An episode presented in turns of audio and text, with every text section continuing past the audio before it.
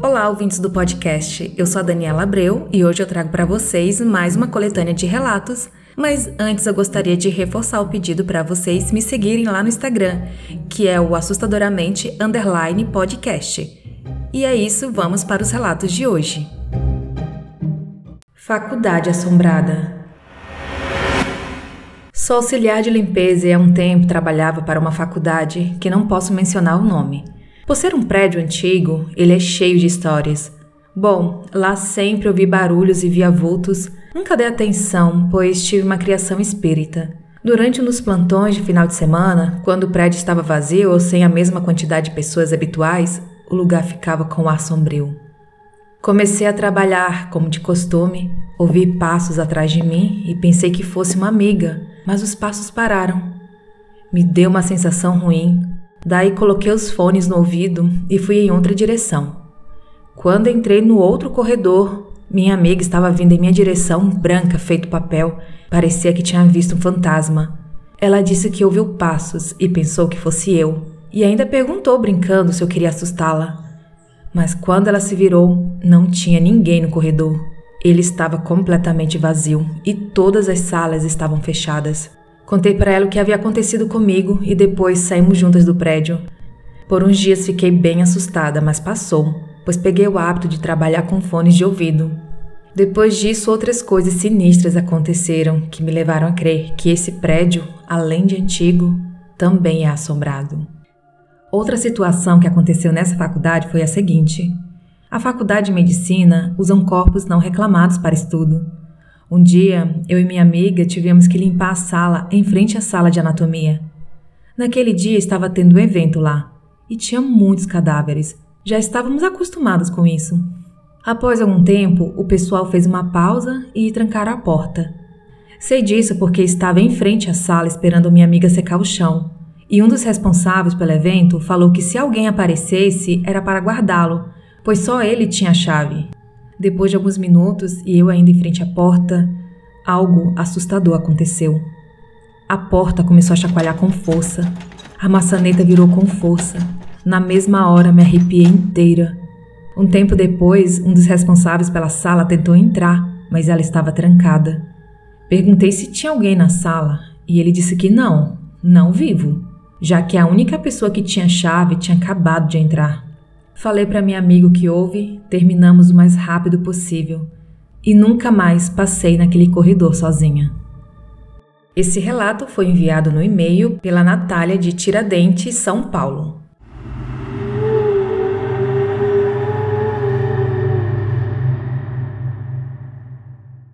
Uma presença que atormentava minha avó. Eu tinha 13 anos quando isto aconteceu e até hoje, com 23, eu não tenho respostas. Minha avó era debilitada fisicamente e já estava bem idosa. Ela era uma pessoa muito crente sobre o mundo espiritual, uma pessoa muito boa e de coração puro. Só que algo a atormentava durante algum tempo. Ela sentia um cheiro muito forte, como se fosse de um peixe apodrecido há muito tempo. Ela vinha reclamando muito disso para mim e para minha mãe, mas ninguém sentia esse cheiro. A minha avó culpava uma vizinha, achava que ela colocava algo podre só para pirraçar. Pobre mulher, ela se mudou de casa somente por isso e ainda assim esse cheiro continuou na mente da minha avó. Foi aí que eu e minha família começamos a pensar que ela estava ficando meio fora de si ou alucinando. Passou um tempo e o cheiro deu uma trégua, e para todo mundo na minha casa estava tudo bem com ela. Até que um dia fui visitá-la e ela reclamou para mim que aquele cheiro estava insuportável mais do que nunca. Falei que eu iria dormir na casa dela nesse dia, pois eu tinha um costume de dormir lá às vezes.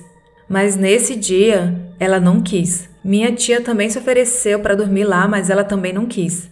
Enfim, mesmo com o cheiro atormentando, minha avó me tratou muito bem, como sempre, Fiz muito carinho nela. Ela fez pipoca para mim e assistimos TV. E logo após voltei para minha casa. Dormi e quando amanheceu, minha avó estava tendo um AVC, que culminou em sua morte. Foi uma tristeza enorme para nossa família e para nossa vizinhança, pois ela era muito querida.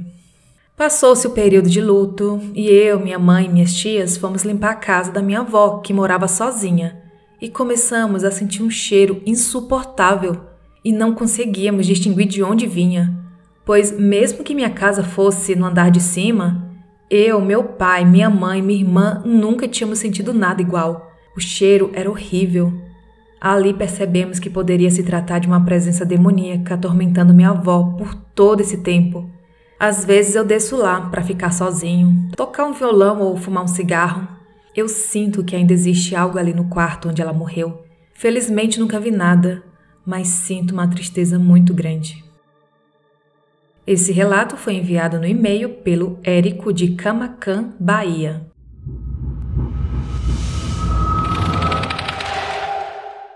A Bela Moça Meu pai contava uma história de um rapaz que servia no quartel da Polícia Militar. Eles serviam juntos, mas o rapaz tirava plantão à noite. O nome do quartel era Gaspar Viana. Como estava localizado no centro de Belém, passavam muitas pessoas em frente. Todas as noites, uma moça belíssima passava por lá, e esse rapaz assediava sempre que havia. Ela passava tarde da noite, quase de madrugada. Um dia o rapaz saiu do posto e decidiu seguir a moça. Falava coisas para ela, e em um dado momento ela parou e se virou para ele. O rosto dela era de um esqueleto. Vendo isso, o rapaz passou mal e os outros rapazes que estavam de plantão tiveram que socorrê-lo. Depois disso, ele precisou ser internado em um hospital psiquiátrico. Mais que uma paralisia do sono. Meu pai tinha muitos irmãos, sendo que um deles era mais que irmão, era o melhor amigo dele. Um dia, meu pai chegou do plantão no quartel e foi descansar.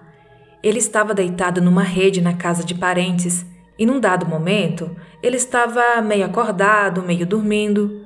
Daí ele teve uma paralisia do sono e sentiu uma presença forte no quarto. Ele não via nada, mas sentia que algo estava ao pé de sua rede. Meu pai tentava fazer o sinal da cruz, até que aquele ser saiu de perto do pé dele, segurou em sua mão e o ajudou a fazer o sinal da cruz.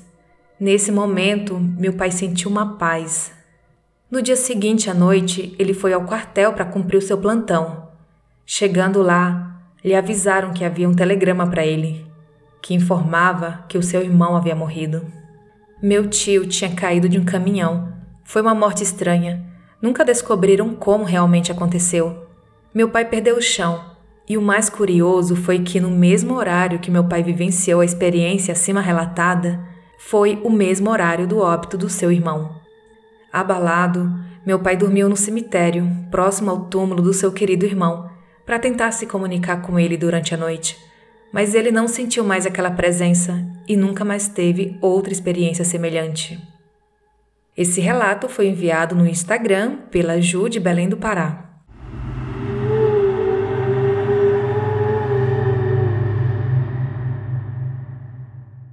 Pés descalços. Eu, minha mãe e irmã havíamos nos mudado recentemente para a cidade natal de minha mãe, Alfenas, Minas Gerais. Acho que eu devia ter uns 9 para 10 anos. Ficamos sabendo que uma tia muito querida de minha mãe estava doente, acamada e provavelmente não duraria muito tempo. Então fomos lá visitá-la. Eu mesma nunca tinha visto essa tia. Já minha irmã passou a infância na roça dela e sempre contava coisas ótimas sobre ela. Minha mãe confirmava tudo, por isso tinha um carinho enorme por essa tia. Bom, era noite quando pegamos o ônibus para ir visitá-la. Na casa seríamos recebidas por uns primos que eram responsáveis por cuidar dessa tia. Descemos do ônibus no ponto mais próximo e não andamos muito até chegar ao nosso destino. Batemos no portão, tocamos a campainha, gritamos e nada, ninguém nos atendeu. Minha mãe tentou ligar, mas nada também. O portão era daqueles totalmente fechados, que não tem nenhuma fresta, mas meio erguido, que daria para ver embaixo caso abaixássemos. E foi o que fiz. Tive a ideia de olhar embaixo do portão para ver se tinha alguém ou algum movimento na casa. Quando olhei, vi a garagem totalmente aberta que dava para a entrada da casa. As luzes estavam apagadas. Para entrar na casa tinha um pequeno degrau e mais adiante já era a porta não conseguia ver mais nada além disso. Minha mãe chamou mais uma vez e viu uma luz se acender. A porta abriu e saiu alguém descalço. Podia ver os pés brancos, delicados e as canelas. Os pés saíram da casa, desceram um degrau, deram uma voltinha e voltaram para dentro, apagando a luz. Contei isso para minha mãe, que insistiu novamente no portão, mas passou mais alguns minutos e resolvemos ir embora. Mais tarde, já em casa, o celular de minha mãe tocou. E era seu primo dizendo que a tia tinha sido internada às pressas no hospital. Minha mãe perguntou se havia alguém em casa no horário em que fomos lá. Ele respondeu que não, que todos já estavam no hospital naquela hora. Tenho certeza do que vi e até hoje não me esqueço daqueles pés, do formato deles, de como andavam graciosamente e de como pareciam brilhar no escuro. Coisas estranhas na casa. Esse relato aconteceu em uma casa que minha mãe comprou, na cidade de Alfenas.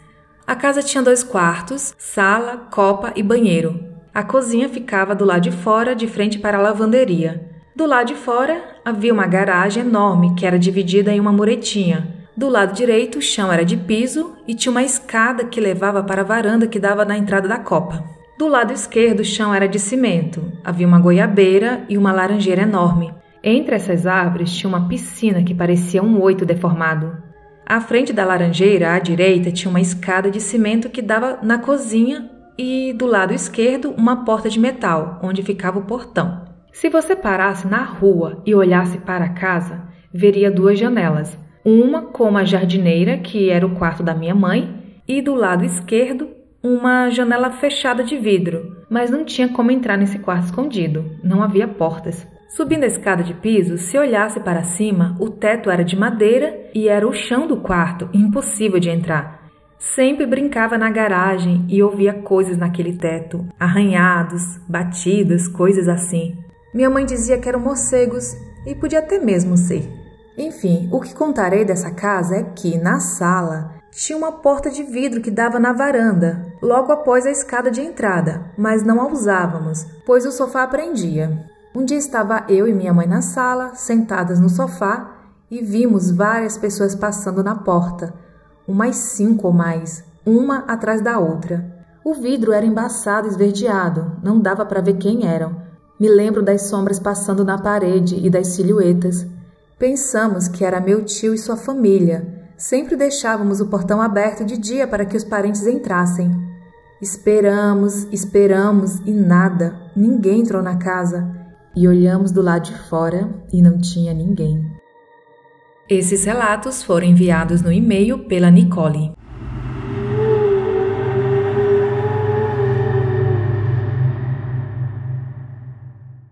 Vamos ouvir agora o relato que a Kelly enviou para mim lá no Telegram. Gente, a Kelly, ela enviou também um outro relato que foi um que fala da cabeça do primo em cima do móvel, esqueci o nome, mas um relato bem legal. E ela conta o um relato assim que dá vontade de sentar, pegar um banquinho e sentar do, do lado dela. Ela conta muito legal, tanto que eu prefiro deixar com a voz dela. Gente, um relato interessantíssimo que fala sobre essas pessoas que não desapegam. Eu não vou dar spoiler, vamos ouvir agora o relato. O nome do relato é Pio Nogueira. Vou contar uma que aconteceu com o meu avô. Meu avô já é falecido, isso faz muitos anos. Minha mãe era pequena, onde ele morava no interior de São Paulo. A cidade lá chama Aparecida do Oeste. Quando meu avô foi para lá, que meu avô era do norte, e ele veio para São Paulo, assim, ele e minha avó muito humildes, vieram assim com a roupa do corpo e construíram tudo que eles, eles tinham, os dois já são falecidos. Mas enfim, quando eles chegaram lá e compraram um sítio, toda aquela região, como se fosse o bairro aqui, aqui em sítio a gente não fala bairro, né? Mas toda a região ali em volta do sítio dele era antigamente de uma única pessoa, de um cara que o nome dele era Pio Nogueira. E aí, quando esse homem faleceu, é, a família, não sei quem, dividiu todas as terras, porque era um lugar muito grande, eram muitos hectares, dividiu e vendeu separadamente várias, várias terras, né? Aí meu avô comprou um desses sítios. E aí, né, todos os sítios eram separados por cercas de arame farpado, tal, bem tradicional aqui do, de São Paulo. E aí, é, com o passar dos anos, minha mãe já era criança, assim, não era um bebê, né, já era criança. É, meu avô estava um dia voltando da roça, não, voltando da cidade, E naquela época tinha muito costume de andar quilômetros a pé, mesmo à noite, né? E meu avô tinha voltado da cidade, que ele tinha vendido algumas coisas da roça dele, tava voltando a pé. E aí, pela estrada de terra, ele via alguém indo na, mais na frente dele com um lampião aceso ele não conseguia ver a pessoa, ele só via a claridade do lampião porque estava bem longe. E ele estava vindo sem nada porque com a luz da lua, né, no interior, assim, essas terras mais planas, você enxerga tudo muito bem, né? Mas como ele viu alguém na frente dele com um lampião, ele falou: ah, eu vou, eu vou correr um pouco mais e vou pegar a rabeira na, na claridade do lampião dele, como ele dizia. E aí ele corria, quando ele estava quase perto, quase a ponto de enxergar aquela pessoa, a luz pulava, saltava para muitos metros para frente. Aí ele achava aquilo estranho. É, meu avô cansado naquela época, assim, sabe, esses matutos do mato, nem pensou em nada.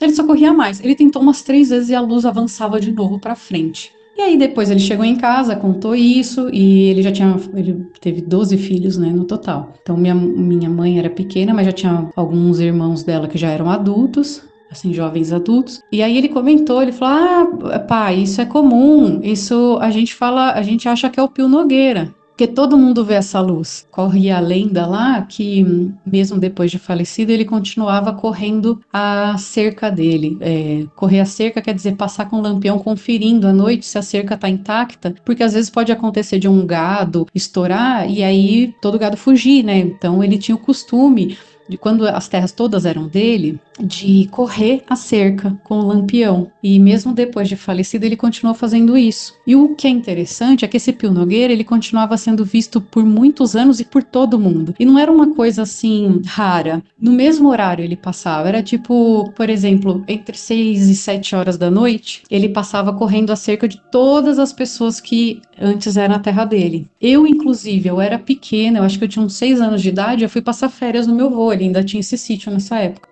E a gente estava sentado no, num banco embaixo da árvore, bem perto da entrada do, da casa dele, né? Que tem o terreiro em volta da casa e a cerca que corre em volta da, da desse terreiro.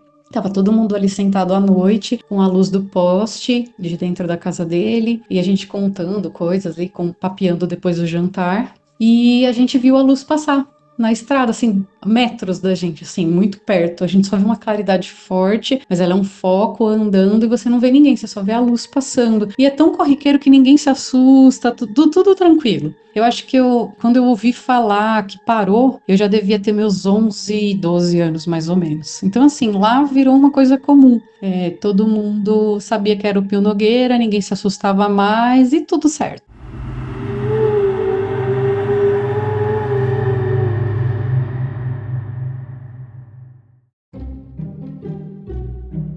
E esses foram os relatos de hoje. Caso tenha alguma história sobrenatural para contar, envie o seu relato para o e-mail assustadoramente@outlook.com ou pelo Telegram. Siga o Instagram assustadoramente podcast. Os links estão na descrição deste episódio. Se estiver me ouvindo pelo Spotify, me qualifique dando 5 estrelas. Siga o podcast em seu agregador de áudio e ative as notificações para não perder nenhum episódio. Até a próxima quarta!